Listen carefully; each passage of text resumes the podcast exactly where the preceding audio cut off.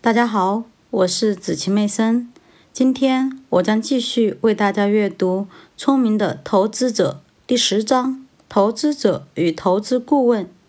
经纪公司的建议：对于持有证券的公众而言，最多的信息和建议或许是来自于股票经纪商。经纪商是纽约股票交易所和其他交易所的会员。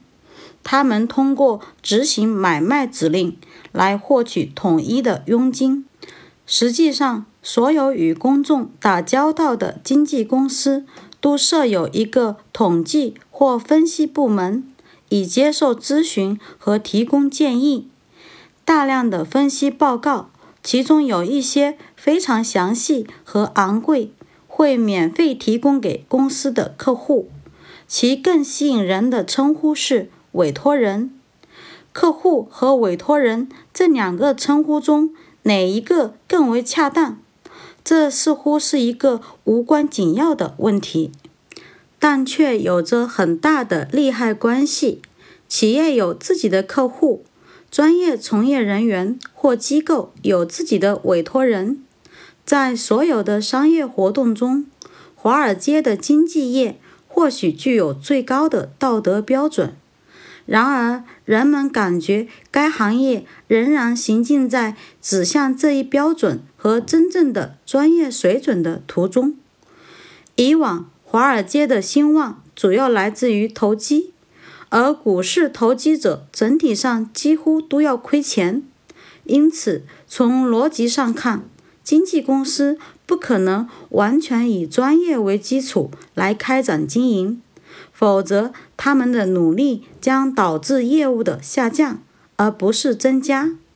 一些经纪公司在这方面的最大努力，预计这种努力还会增加，是尽量不引诱或鼓励人们去投机。此类公司将自己的业务范围局限于执行指令、提供财务信息和财务分析。评论各种证券投资的优缺点等，因此，至少从理论上讲，他们已经不再对投机客户的损益状况负有全部责任了。可是，大多数证券公司仍然坚持传统的观念，他们的业务就是获取佣金，取得业务成功的办法就是提供客户所需要的服务。由于最盈利的客户需要投机性的建议和意见，因此一般情况下，公司的思维和业务活动都紧密追随日常市场的交易。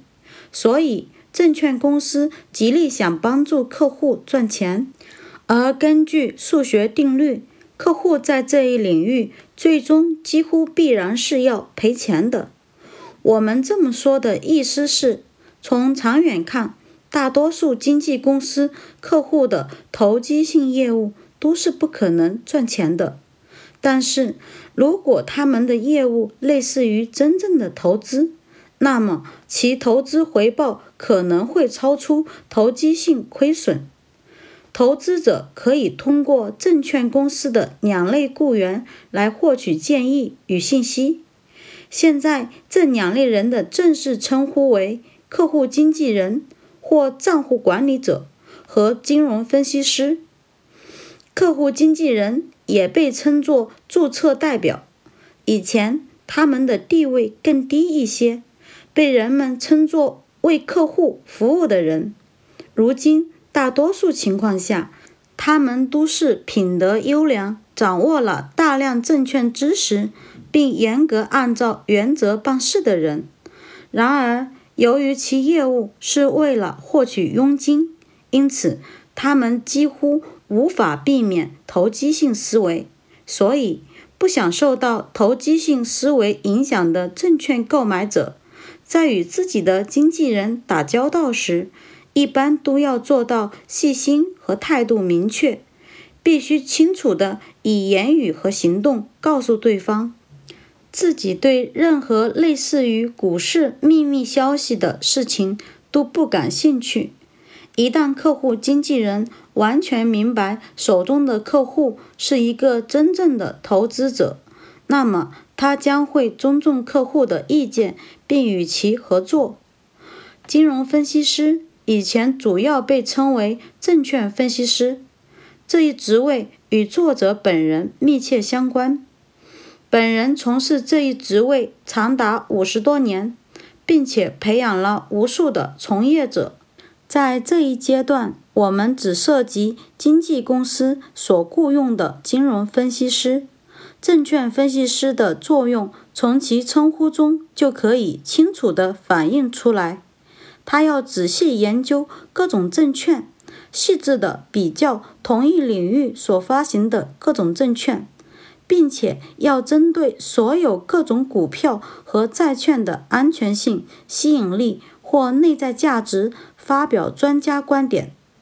让外人感到奇怪的是，对证券分析师没有什么正式的要求，但与此相反，客户经纪人必须通过考试，满足所要求的品行检查，并完全获得纽约股票交易所的认可和注册登记。实际上，几乎所有年轻的分析师。都在商学院经历过各种培训，而年长的分析师在长期的经历中所学到的知识也不少。绝大多数情况下，雇佣分析师的经纪公司可以确保其分析师达到要求和具备相应的能力。经纪公司的客户可以直接与证券分析师打交道，或者通过客户经纪人。与其间接联系，无论哪种情况，委托人都可以从分析师那里获得大量的信息和建议。